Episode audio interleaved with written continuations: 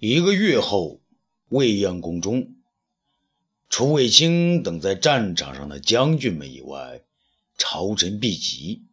杨得意宣旨道：“皇上有旨，宣淮南王上朝。”外面三个人的依次传旨，宣淮南王上朝。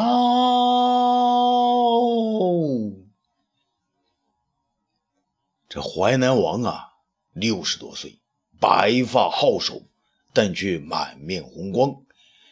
与他同行的呢，还有他的宝贝女儿，名叫刘玲，一个风姿绰约的少妇。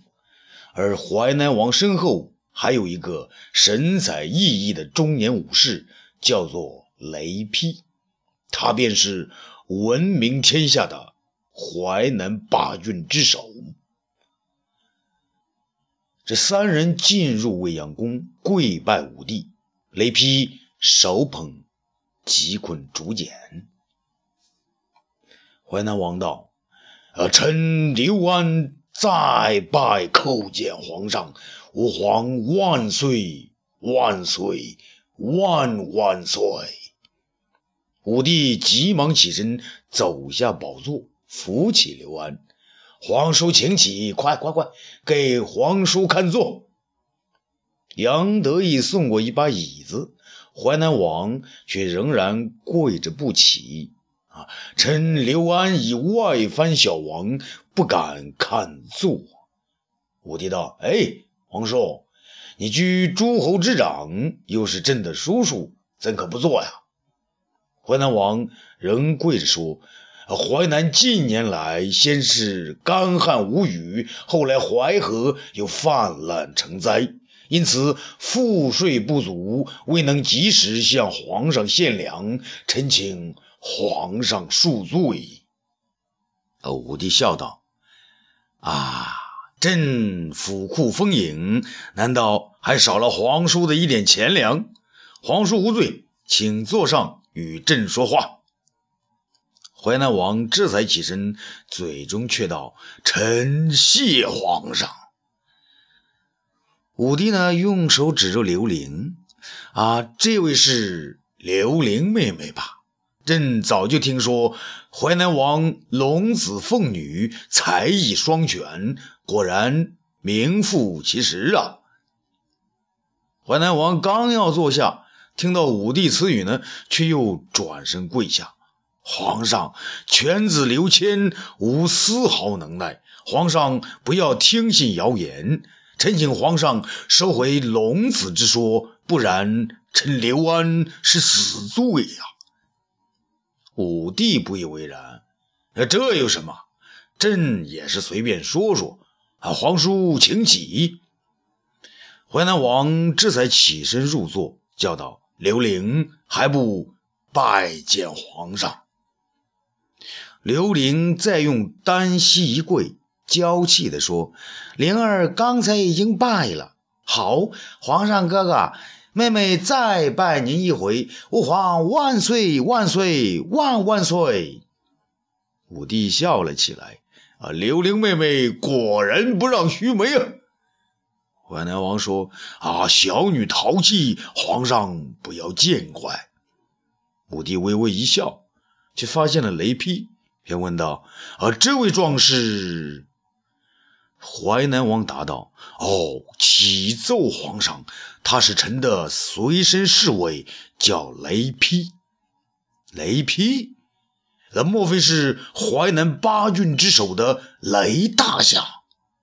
淮南王谦逊地说：“啊，徒有虚名，徒有虚名啊。”武帝道：“啊，朕听说过。”雷劈曾与郭谢大战六百回合，不分胜负。今日郭大侠正为朕效命疆场呢。听了这话呢，雷劈吃了一惊，他跪问道：“皇上，郭大侠果然到了疆场？”武帝说：“那岂止到了疆场？他帮助卫青为朕大破匈奴，正要立功封侯呢。”雷劈便道。皇上，臣雷劈也愿北上边关，剿灭匈奴，与郭大侠比试比试。武帝高兴地说：“好啊，皇叔，我可要用你这位爱将喽。”淮南王呢，却不附和。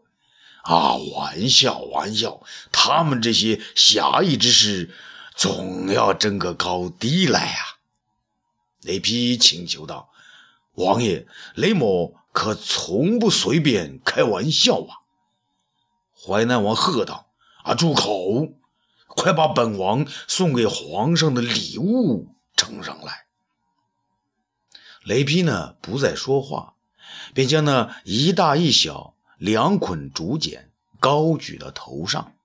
杨得意急忙走上前去，代武帝收下。淮南王说。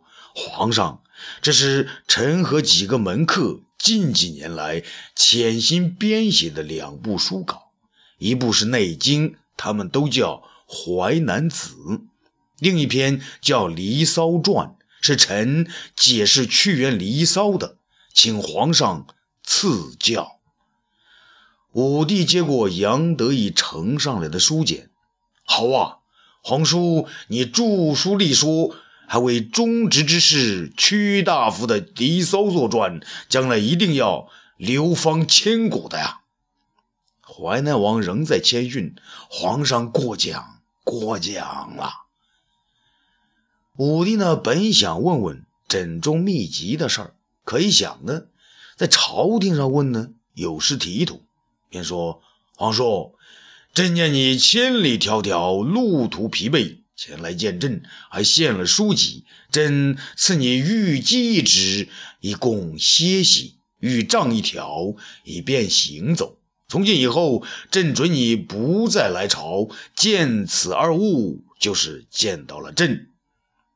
那淮南王跪谢，臣谢皇上隆恩。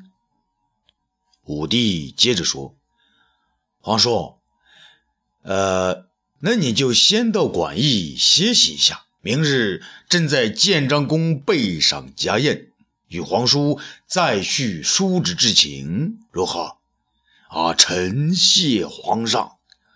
淮南王刚要起身，刘玲呢却说话了：“皇上，父王，灵儿有一请求，不知皇上和父王允否？”武帝正希望他们父子呢有求于他。好啊，说吧。刘玲呢，向朝臣中看了一眼。皇上，小妹自幼喜欢学剑，早就听说有位天下第一剑在皇上身边。这次跟着父王进京，就是想见他一面，向他讨教，请皇上恩准。武帝笑道：“哈哈，我以为是什么大事呢？你想向东方朔学剑呐？”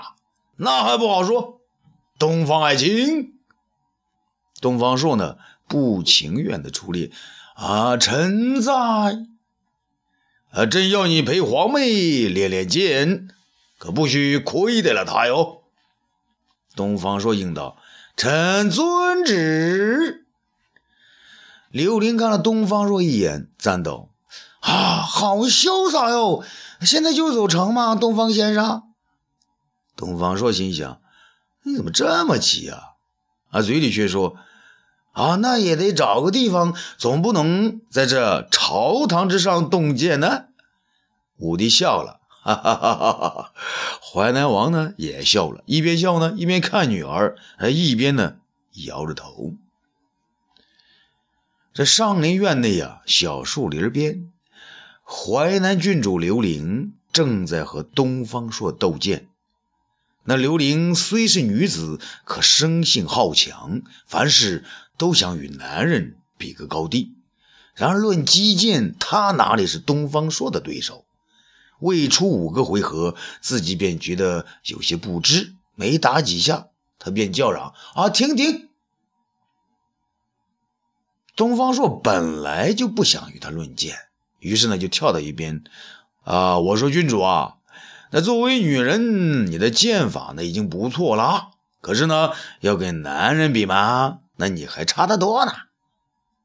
刘玲呢，将剑我鞘中一插，而说道：“我们比一比内功如何？”东方朔说：“啊，那你刚才只说比剑呢，没说比内功啊。”东方大人，就算本郡主求求你了，剑我比不过，谁让你是东方一剑呢？试一下内功又怎么样吗？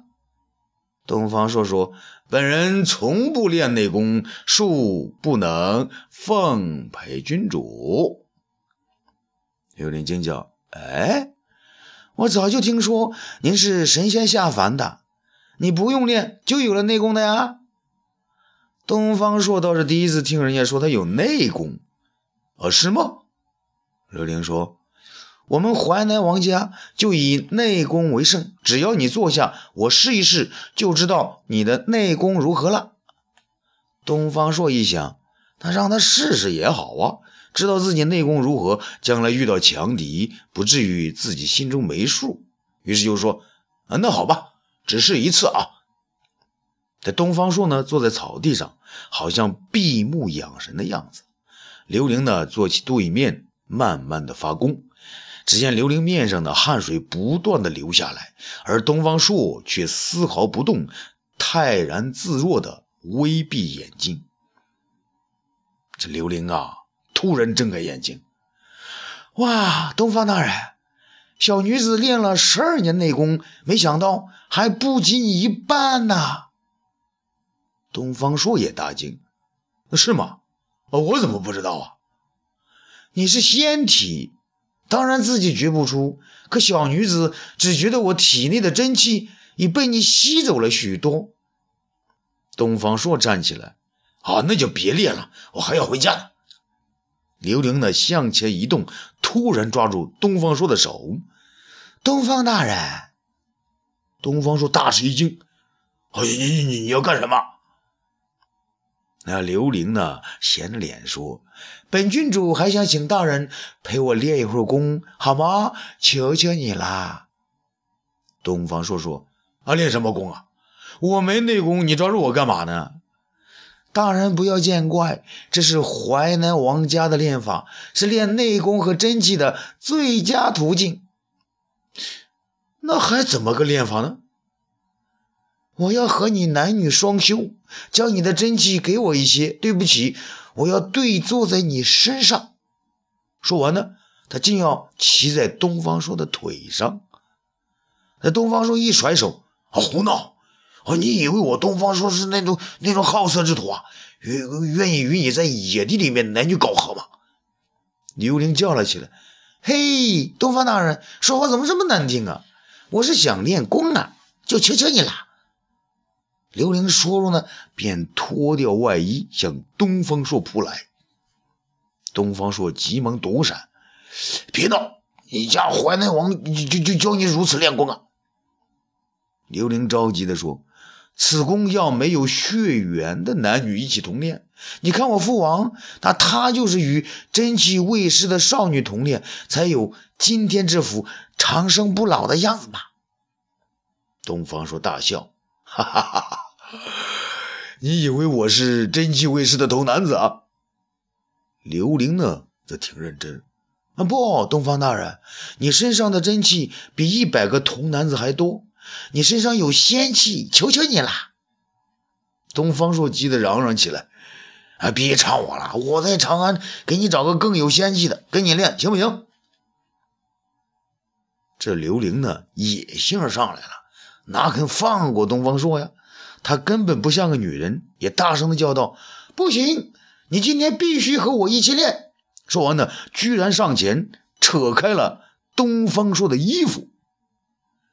淮南王和雷劈呢，到了馆驿下榻之处，见送他们前来的朝廷侍卫刚刚离开，淮南王就责怪起来：“雷劈啊，你怎么能未经本王同意就要上战场与匈奴打仗呢？”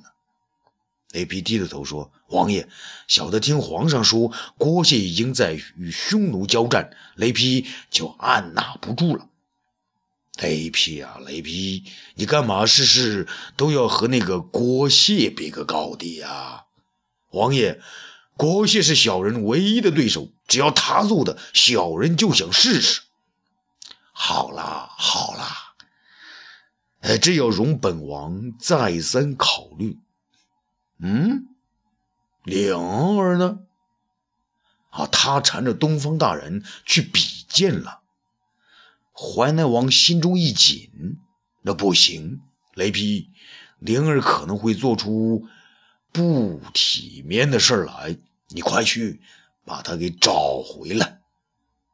雷劈点点头，说声是，转身而出。这小树林里啊，刘玲已经脱得只剩内衣，正向东方朔步步紧逼。东方朔只好掏出剑来，舞了个滴水不漏，不让刘玲上前。刘玲恼怒地叫道：“东方大人，东方朔，你是娶过老婆的，难道还怕这个？”东方朔答道。本人一年一个美人都能对付，可我啊不想让你贴近。刘玲呢，语带嗔怪的嚷嚷：“你这个人，你刚才答应了，说是给我找个有仙气的人的。哦，我是答应了，可你得等一等嘛。那就你有仙气啊！小女子已经等了好多年了。”东方朔呢，边退边说。快快快快快回到你父王那里去吧，不然呢，我明天要告诉皇上了。那刘玲呢，更向前逼。啊，不行，就这一次，你别想躲。说完呢，他持剑冲了过来，两个呢，打到一起。雷劈呢，来到二人身边，看着东方朔闪转腾挪的身段和变化有序的剑法。不禁是频频点头，佩服其剑法高超。他见刘玲的逼人太甚，便叫道：“郡主。”刘玲一转头，见是雷劈，只好放下剑：“你来干什么？”“啊，王爷叫郡主回去，越快越好。”刘玲无奈地看了看雷劈，又看了看东方朔，哼，没想到你东方大人是这么个样子，你不能负我。东方朔放下剑来，放心吧，郡主。东方朔从来都是说一不二的，我一定会帮你找到那个人。刘玲呢，怒气冲冲地走开了。雷劈上来施礼：“东方大人，好剑法。”东方朔呢，急忙还礼：“雷大侠见笑了啊，大人，郡主刚才是不是让你练男女双修之功了？”东方朔呢，不好意思地说：“嘿，雷大侠，那你也知道，你们郡主有这个喜好。雷劈在淮南王府十六年了，焉能不知啊？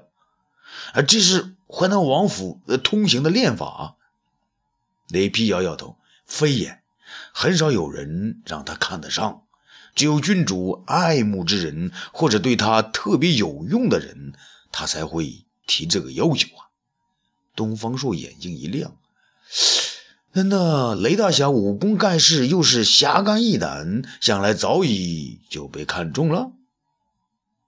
雷劈笑了，哈哈，大人果然精明过人。但是大人你不愿为，难道雷某就愿意去做吗？